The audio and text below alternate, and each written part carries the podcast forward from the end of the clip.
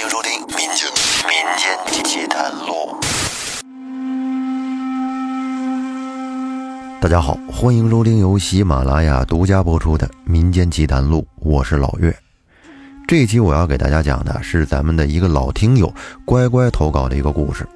乖乖说：“首先恭喜老岳的新节目上线，一下子更新了好多期，终于可以听得过瘾了。”这个没错啊，老岳最近上线了一部新专辑《夜话奇闻之民间鬼事》，和《民间奇谈录》的风格差不多，一次上线了好多期啊，总共有一百一十期。大家如果听《民间奇谈录》听得不过瘾，可以移步到《夜话奇闻》继续收听。乖乖说，他想把他知道的关于这棵树的故事讲给大家听，或者说这是一个传说，或者是大家世代口耳相传的神话。但是我为他既震惊也感慨。那下面老岳会用第一人称来为大家讲述。在青岛即墨市宜丰店镇沙埠村，据即墨县地名志记载，清朝康熙时，有一王姓的人来自李村，因为附近有一沙埠，因此呢，这个村子就以沙埠为名。在同治即墨县志中。也标有这个名字。在沙埠村有六株古柘树，枝繁叶茂。据相传，古树为元末明初时栽种的，其中有五棵树的树龄已经六百三十多岁。古柘树成群，这是非常少见的。古柘树的这个“柘”字啊，开始其实我不认识，左边一个木，右边一个石，后来一查才知道，这个字念“柘”。这六株雄性柘树群位于沙埠村村南，村民为古树立了一块石碑，记录它的来历。石碑上是这么写的：“说此树名柘，系王姓植于元末明初，距今已有六百余年，现为胶东古树名木，国家一级古树。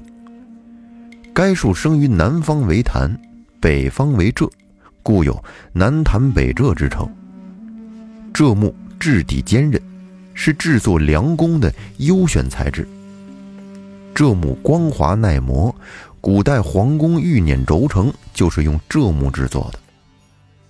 柘树长寿，生命力强，也非常有观赏价值，望代代精心管理，人人爱护，故有流传“护树者昌，毁树者亡”之说，使之万古长青，永不凋零。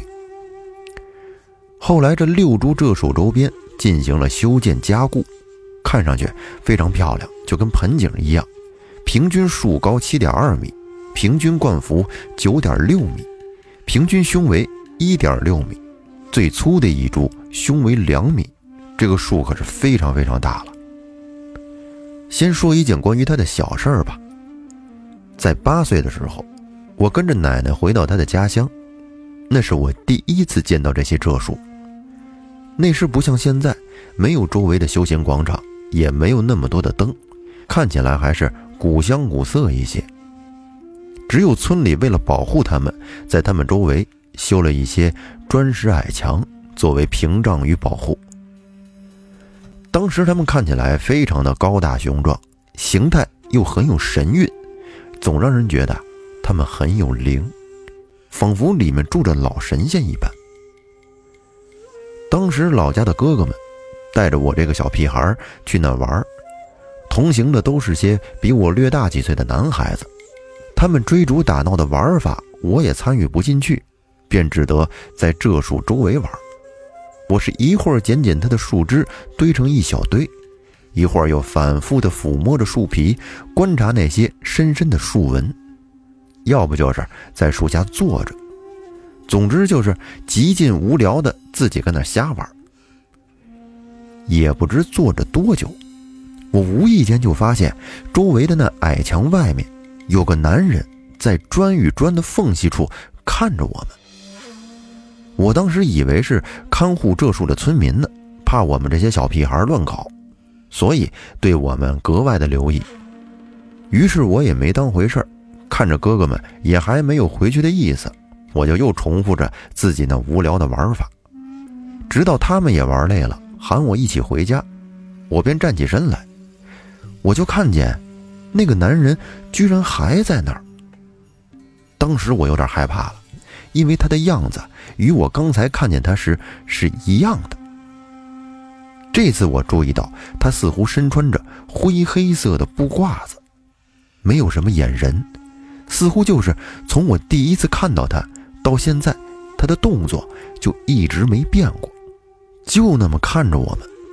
我有些害怕，就问哥哥，问问他们有没有看到那个男人，他是谁，为什么一直在看我们？但是哥哥们却说，他们什么都没看见，他们甚至驻足在矮墙附近，跟那儿仔细看，也还是什么都没看见。但是我却看见，那个男人一直在看我们。我当时很害怕，不敢吱声。在走出矮墙的瞬间，我偷偷的又瞥了一眼那个男人站的位置，那是靠近一棵很矮的小树。但是我这一看，男人却不见了，只有草丛里飞快掠过的一抹黄色的影子，不是很大，感觉有点像狗，但又好像不是。他动作很快，不知是窜走了，还是隐身进了草丛里。这是我遇到的第一件比较奇怪的事儿。再说第二件事儿，这是听村里的老辈人讲起的。据说在很多年以前，最粗壮的那棵柘树下有几个坟墓，是当时村里地主家的。传说随他们一起入葬的还有一些贵重的宝贝，只是当时的村民大多老实巴交的，又十分畏惧关于大柘树的传说。所以一直也没有发生盗墓这类的事情。后来地主家道中落，他的后人不知为什么，在一个深夜里掘了自己家的坟墓。经历过的人只知道那天晚上是罕见的电闪雷鸣，风雨大作，就跟恐怖片一样。第二天，村民想去看看昨夜的风雨有没有影响到那棵大柘树。但是，一去到那儿，大家都傻了。只见其余的几株还好，坟墓旁边的那株最大的柘树，那个巨大的树冠没有了，就像被人整整齐齐的用大刀一次性的砍下来一样。那树冠散落在院子里，七零八落的，就好像是被人用刀胡劈乱砍了一番之后呢，又用烈火灼烧过的一样。而那坟墓，则有一个巨大的洞，地上零星散落的不是什么珠宝玉石、金银细软，而是一些古书的碎片。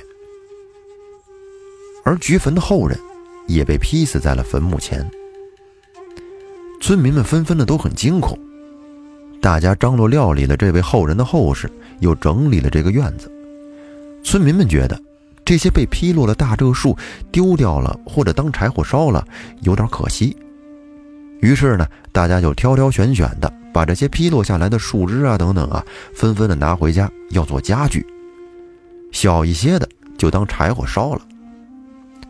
我的大舅姥爷是十里八乡有名的巧手木匠，自然也拿了一些回家，一直在琢磨，到底要做件什么家具合适。他这还没着手做呢，就听闻说某某家的谁突然重病去世了，要不就是谁谁家的谁突然就成了疯子了。不对呀，这事儿也太凑巧了，就这么多年也没听说过呀。大舅老爷再仔细一想，不对，这些出事的人都是那天拿了大柘树树枝的人。大舅老爷很害怕。就去问我的老姥爷该怎么办。老姥爷是个文化人，也是曾经的村长。他老人家虽然不是十分信这些，但是还是觉得这个事儿有点不妥，恐怕世代流传的关于大柘树的传说也不都是虚言。于是他老人家就带领着大舅老爷去那棵大柘树旁，对大柘树说：“我家孩子不懂事儿，不该拿您的东西。”请您老人家不要怪罪他。今天我带着他给您来赔罪，把您的东西原封不动的还给您。结果，不知道是不是道歉起了作用，大舅老爷平安无事的活了下来。再后来，大家为地主家那些被惊扰的灵魂迁了坟。尽管再也没有后人祭奠他们了，但是村民们逢年过节也还是会去看看他们。而老老爷则主持修建了一个小的祠堂庙宇，很简朴。大舅老爷也发挥了木匠手艺，承包了里面很多的木工活。一起帮忙的人大多是拿过树枝的村民。大家亲力亲为的给大柘树修建了一个可以祭拜他的地方。老老爷还亲手为他写过一副对联和牌匾。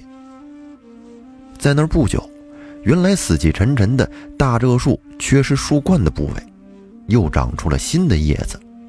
大柘树又绽放了生机。同样是我八岁的那次回乡之旅，九十五岁高龄的老老爷还带着小小的我一起去看过大柘树。那个时候，那个小庙宇还在。他老人家对大柘树的仰望和敬重的目光，我到现在都还一直记得。我也曾经把我看到的一切告诉他。但是老人家很淡定地告诉我，叫我不要害怕，就像村民们爱戴大柘树一样，这村子里一定还有很多别的生命，像我们人类一样尊重它，想要保护他，从没听说过他伤人性命。他们和我们一样，世代生活在此地，或者关于守护也是代代相传的。再后来，我十岁的时候，老姥爷去世了。老人家很安详，无病无痛，睡梦中长辞于世，享年九十七岁。在他走后，我再也没有回过那个村子。更久的后来，听说台风来的时候，大柘树又受到了一定程度的损坏。但是好在大柘树它一直都活着，即便是千疮百孔，它还是每年都会长出新的叶子，因为它。让我对自然生出无比敬畏。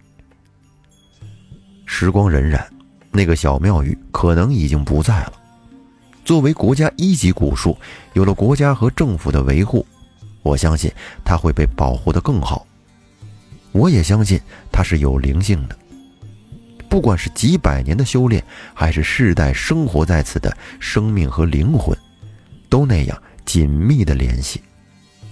有机会真的很想再去看看它，看看那繁茂的绿色，听一听关于它的故事。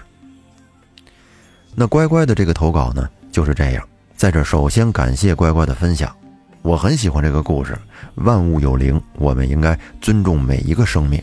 有机会吧，我倒是也挺想看看这个真正的柘树长得是什么样的。那这期节目咱们就先说到这儿，感谢大家的收听，我们下期再见。